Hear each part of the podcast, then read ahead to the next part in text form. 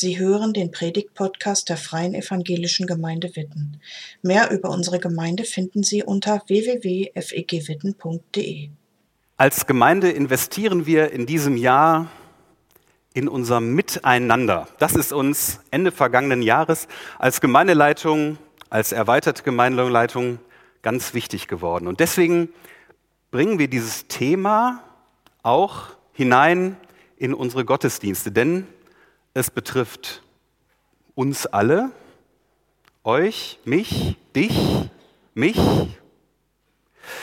Und ich wundere mich manchmal, vielleicht kennt ihr das auch, manchmal wundere ich mich, wenn Menschen so ein bisschen distanziert zu mir sagen, die Gemeinde muss mal wieder. Oder eigentlich sollte die Gemeinde ja. Und ich wundere mich dann und sage schon mal, aber mh, hm, du gehörst doch auch dazu, oder? Wir sind doch miteinander Gemeinde. Oder wie ist das bei dir? Warum höre ich da so eine Distanz raus? Vielleicht kennt ihr das auch. Wir sind miteinander Gemeinde.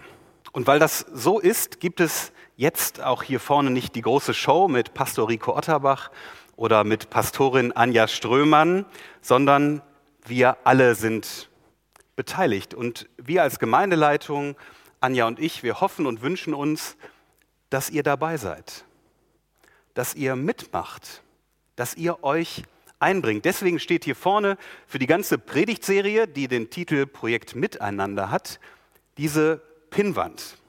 Wie bei einem richtigen Projekt kann man mitmachen. Ihr seid nach dem Gottesdienst eingeladen, hier nach vorne zu kommen, vielleicht hier zum Beispiel aufzuschreiben, so möchte ich in diesem Jahr in das Miteinander unserer Gemeinde investieren. Und hier steht schon etwas, hier schreibt jemand, ich möchte viel zuhören.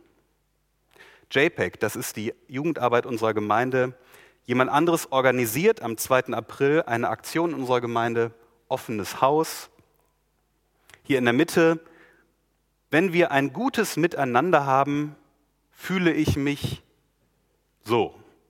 Frei und froh, glücklich steht hier schon.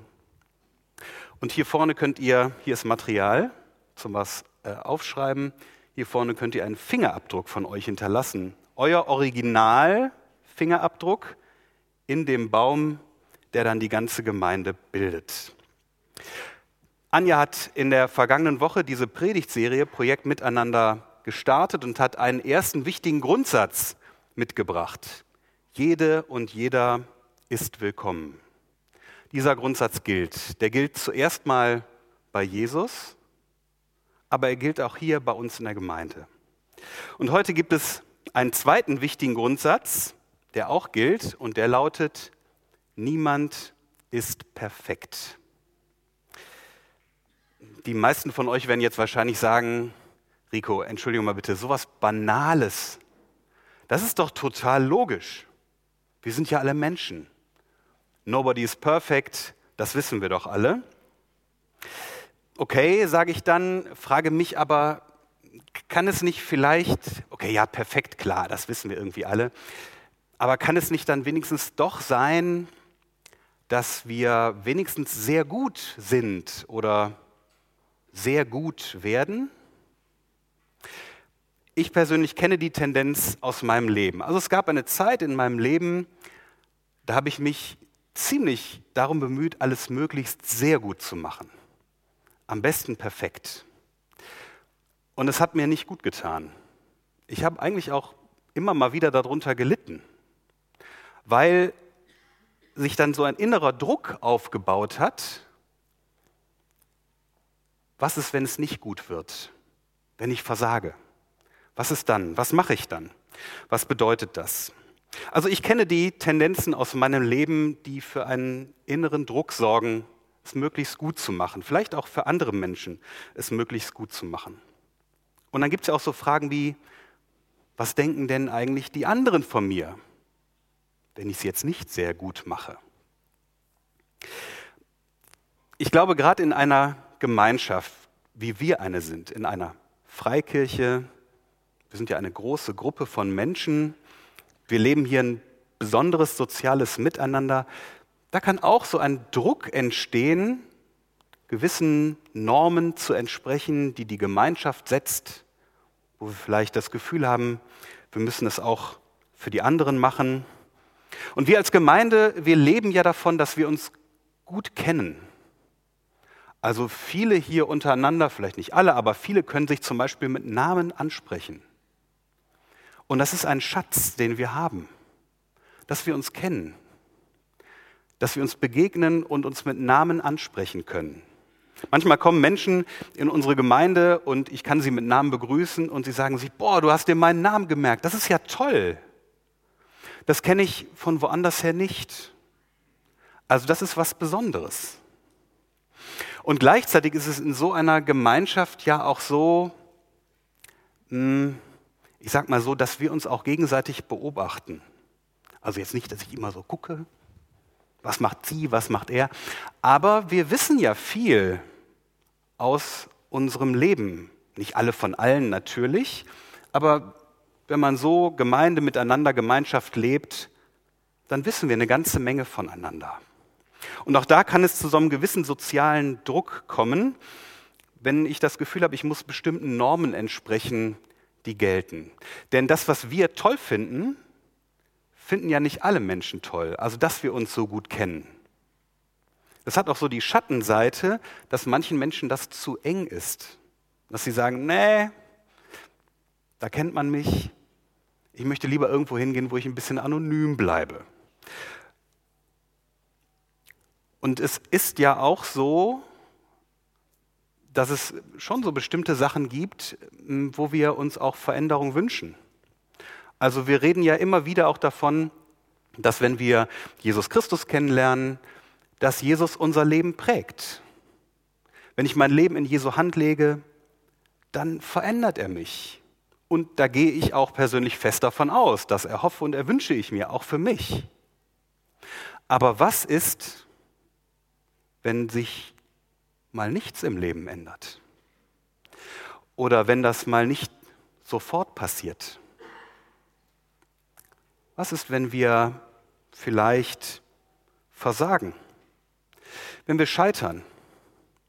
Wenn es mal nicht immer nur vorwärts im Leben geht, sondern vielleicht auch mal ein paar Schritte rückwärts?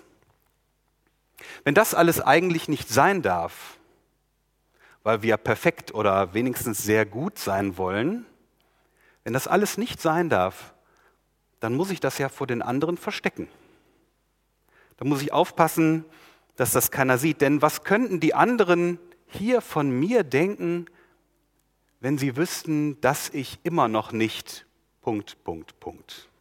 Was würden wohl die anderen sagen, wenn sie wüssten, dass ich schon wieder Punkt, Punkt, Punkt setzt ein, was für euch gilt. Wenn all das nicht sein darf, wenn das am besten niemand wissen darf, kann das dazu führen, dass ich den anderen hier am Sonntagmorgen zum Beispiel etwas vorspiele. Ich werde unecht, trage vielleicht so eine Maske oder vielleicht werde ich scheinheilig. Deswegen finde ich es eine wichtige Frage, wie können wir mit unserer Unperfektheit umgehen in der Gemeinde.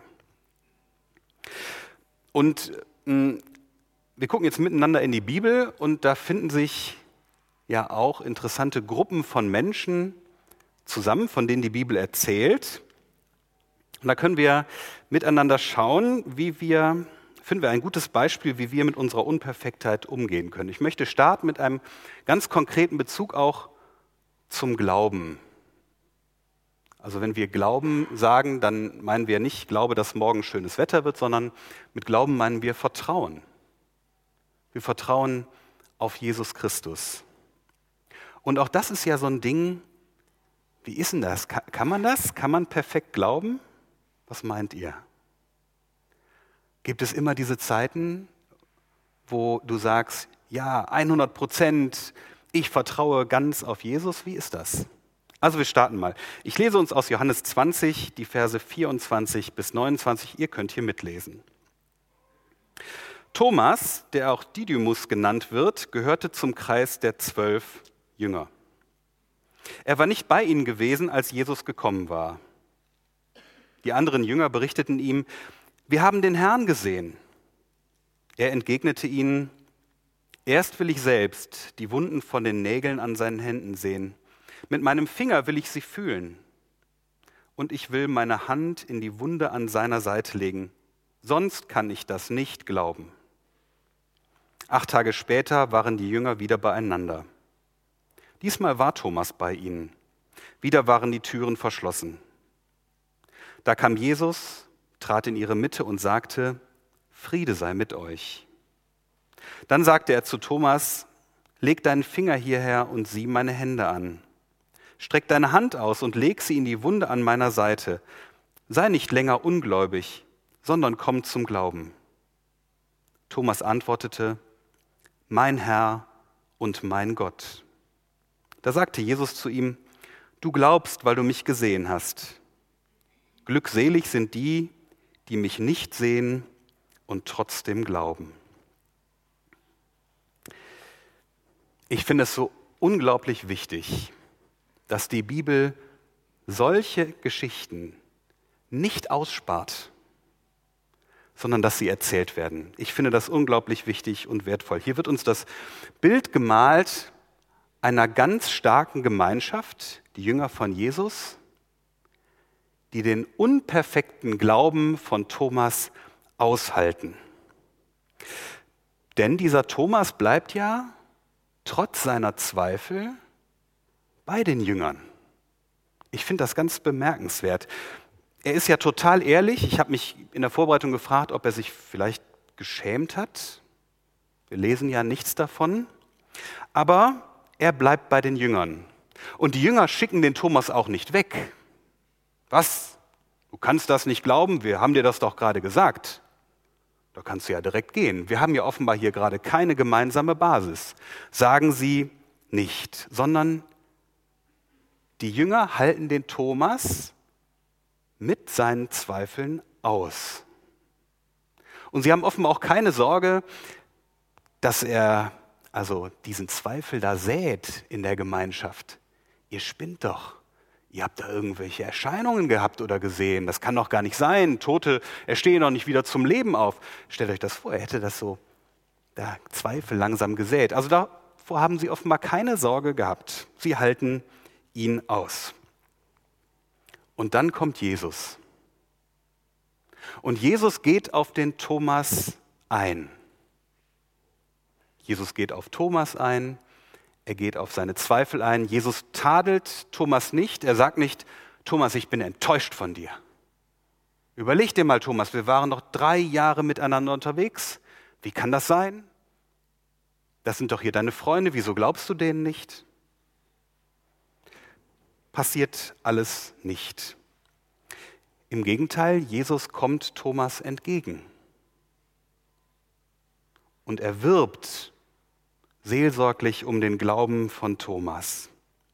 Ich finde das bemerkenswert und auch entlastend, wenn mir mein eigener Glaube mal ins Rutschen kommt und ich plötzlich merke, oh, auf so festem Grund stehe ich irgendwie gerade nicht mehr, was meinen Glauben angeht. Das wird wackelig, das wird rutschig. Denn, und das habe ich in meinem Leben auch erlebt, Zweifel können jeden treffen, der mit Jesus unterwegs ist. Sogar, ich sage es mal in Anführungszeichen, alte Hasen im Glauben können zweifeln und das kann von jetzt auf gleich passieren. Der Thomas war ja nicht neu in der Gruppe der Jünger. Der war ja einige Jahre mit den anderen unterwegs. Wenn wir mal jetzt einen Schritt weggehen von Thomas und seinem Glauben und sozusagen und dann mal die, die Jünger in den Blick nehmen, die drumherum waren, die Gemeinschaft, in der Thomas war. Dann ist es ja schon auch eine sehr bemerkenswerte Gruppe von Menschen, die Jesus sich da so zusammengesammelt hat. Petrus gehörte dazu. Petrus hatte eine ziemlich große Klappe. Vielleicht könnte man auch sagen, Petrus war auch manchmal ein Großmaul der konnte auch schon mal Gewalt anwenden. Einmal hat er jemandem ein Ohr abgeschlagen mit seinem Schwert.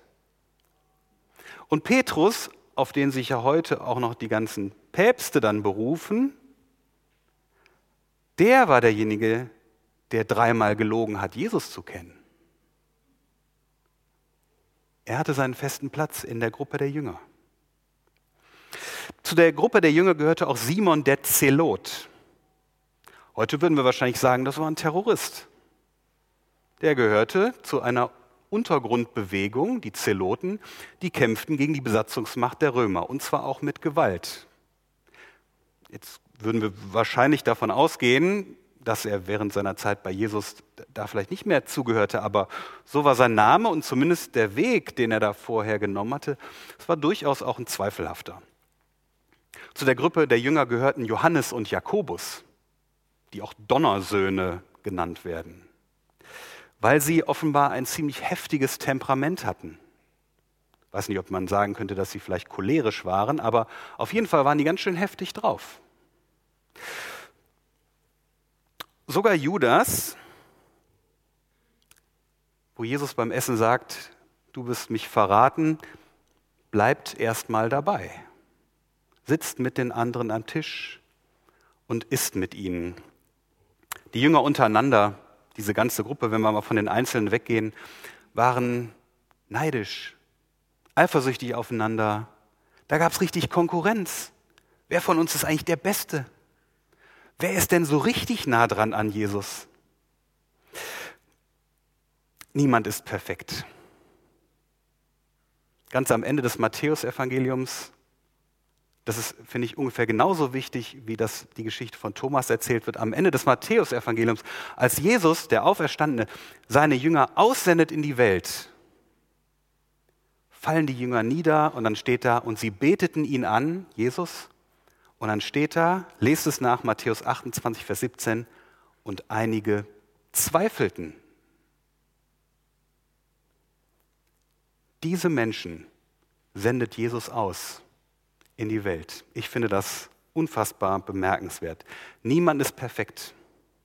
Wir sehen das an den ersten Jüngern, die das untereinander, miteinander irgendwie ausgehalten haben. Und auch Jesus hat sie in ihrer Unperfektheit ausgehalten. Und das gibt uns Hoffnung, finde ich. Das gibt uns Hoffnung für unser Miteinander als Gemeinde. Denn wir alle sind ja an ganz unterschiedlichen Punkten in unserem Leben. Wenn wir mal jetzt die eigene Beziehung zu Jesus anschauen, könnt ihr jetzt alle mal bei euch schauen und mal überlegen, wo, wo stehe ich da eigentlich gerade in meiner Beziehung zu Jesus? Dann gibt es jetzt wahrscheinlich einige hier, die sagen würden, ich bin gerade richtig nah dran an Jesus. Ich kann mich gerade wirklich so fallen lassen bei Jesus. Ich vertraue ihm komplett, wirklich, das ist so. Und ich kann mir vorstellen, dass es das hier geben wird. Und hier werden andere sein, die vielleicht sagen, oh, da gehe ich mal einen Schritt zurück. Ich bin gerade vielleicht mal so auf dem Weg zu Jesus. Das könnte ich gar nicht so sagen. Persönliche Beziehung mit Jesus, das ist mir viel zu viel. Ich taste mich gerade so langsam ran, lerne Jesus gerade mal kennen. Und es wird wahrscheinlich auch unter uns Menschen geben, die sagen werden, boah, ich habe eher das Gefühl, ich bin gerade weit weg von Jesus. Ja, ich bin heute Morgen hier im Gottesdienst, weil das ist so meine Gewohnheit. Und schön, dass du da bist, gut, dass du da bist. Aber vielleicht kämpfst du ja gerade irgendwie um deinen Glauben, weil da was ins Rutschen gekommen ist. Wer von uns heute Morgen hier könnte schon sagen, ich bin perfekt an Jesus dran? Niemand. Auch ich nicht. Und wenn wir von persönlichem Glauben, unserem Vertrauen auf Jesus mal einen Schritt weggehen und auf uns als Personen schauen. Auch da sind wir ja höchst unterschiedlich, auch charakterlich. Wenn ich mal hier so in die Runde gucke, was ich alles an Charakteren sehe von hier vorne, holla die Waldfee. Das hängt ja damit zusammen, wie wir geprägt wurden, wie uns unsere Eltern erzogen haben, was wir in der Schule erlebt haben, was wir im Beruf erleben. Wie wir so drauf sind, auch charakterlich, hängt damit zusammen, wie wir durch die Zeiten von dem jeweiligen Zeitgeist der 40er, 50er, 60er, 70er, 80er, 90er, 2000er Jahre geprägt sind. All das bringen wir doch mit hierhin. Da sind wir höchst unterschiedlich geprägt. Und das führt dazu, dass wir auch Stolz mitbringen. Und jeder von uns so seine eigenen Eitelkeiten hat und Hartherzigkeiten und Verletzungen und Konflikte mit anderen, mit uns selbst. Und manchmal hindern uns all diese Dinge an einem guten Miteinander. Garantiert. Niemand von uns heute Morgen hier, auch ich nicht, müsste ich eigentlich so mal so einen Schritt runtergehen, damit ich nicht so von oben herabschaue. Niemand von uns ist doch charakterlich 1a. Wer? Niemand von uns ist immer liebevoll, gnädig, barmherzig, geduldig, großmütig, großzügig. Niemand von uns. Und so wie wir heute Morgen hier sind, so hält Jesus uns aus. So hält Jesus dich aus. Und das ist sozusagen die wichtigste Grundlage überhaupt. Ohne die geht in unserem Miteinander gar nichts. Aber das haben wir uns ja vorgenommen für dieses Jahr, unser Miteinander. Das ist ja schon eine spannende Frage. Wie können wir uns denn dann miteinander aushalten? Wie können wir uns miteinander tragen in unserer Unperfektheit? Wie könnte das gehen? Dazu braucht es zwei Dinge, die mir heute Morgen wichtig sind. Wahrscheinlich braucht es mehr, aber zwei Dinge sind mir für heute Morgen ganz wichtig. Und das erste ist eine innere Haltung. Und das ist die Haltung Demut. Seht ihr schon hier vorne. Paulus schreibt in Philippa 2, Vers 3, in Demut achte einer den anderen höher als sich selbst. Also Demut heißt, ich nehme mich mal zurück und sage, du bist wichtig. Ich sage ja gerne mal, in Demut macht mir keiner was vor. Ja. Dauert ein bisschen, bis das ankommt. Ne? Aber ihr könnt euch nach dem Gottesdienst auch ähm, mein Buch mal ausleihen, was ich geschrieben habe. Die zehn weisesten Menschen der Welt und wie sie von mir gelernt haben. Also so eben nicht, ja. So eben gerade nicht. Wenn ich demütig bin, auch anderen Menschen gegenüber, wenn ich demütig bin in der Gemeinde, meinen Mitgeschwistern gegenüber, dann muss ich nicht schon wissen, wo die anderen in ihrem Leben dringend mal hin müssten. Was die anderen eigentlich unbedingt mal lernen müssten, wo sie endlich auch mal einen Schritt weiterkommen könnten in ihrem Leben.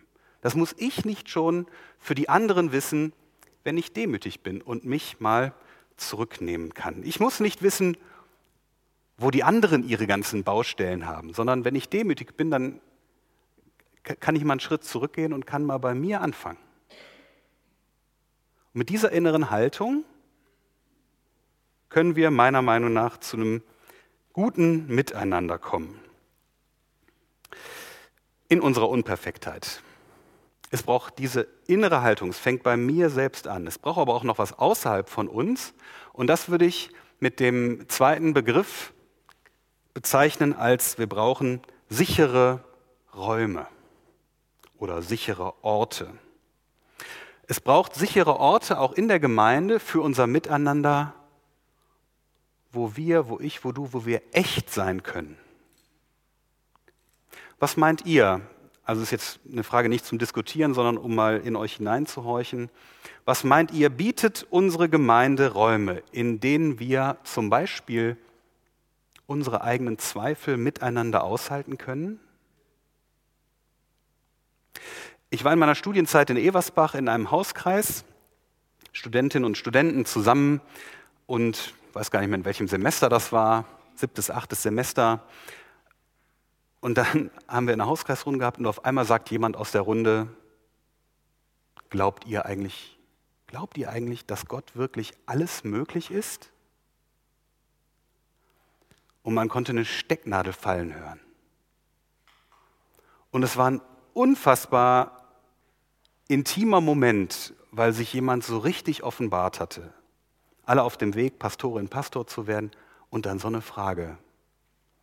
Und wir haben es alle als Zeichen genommen, dass dieser Raum ein sicherer Raum war. Da durfte das gesagt werden. Da konnten wir darüber sprechen, miteinander sein, miteinander beten. Bietet unsere Gemeinde solche Räume? Ich hoffe das, ich wünsche mir das.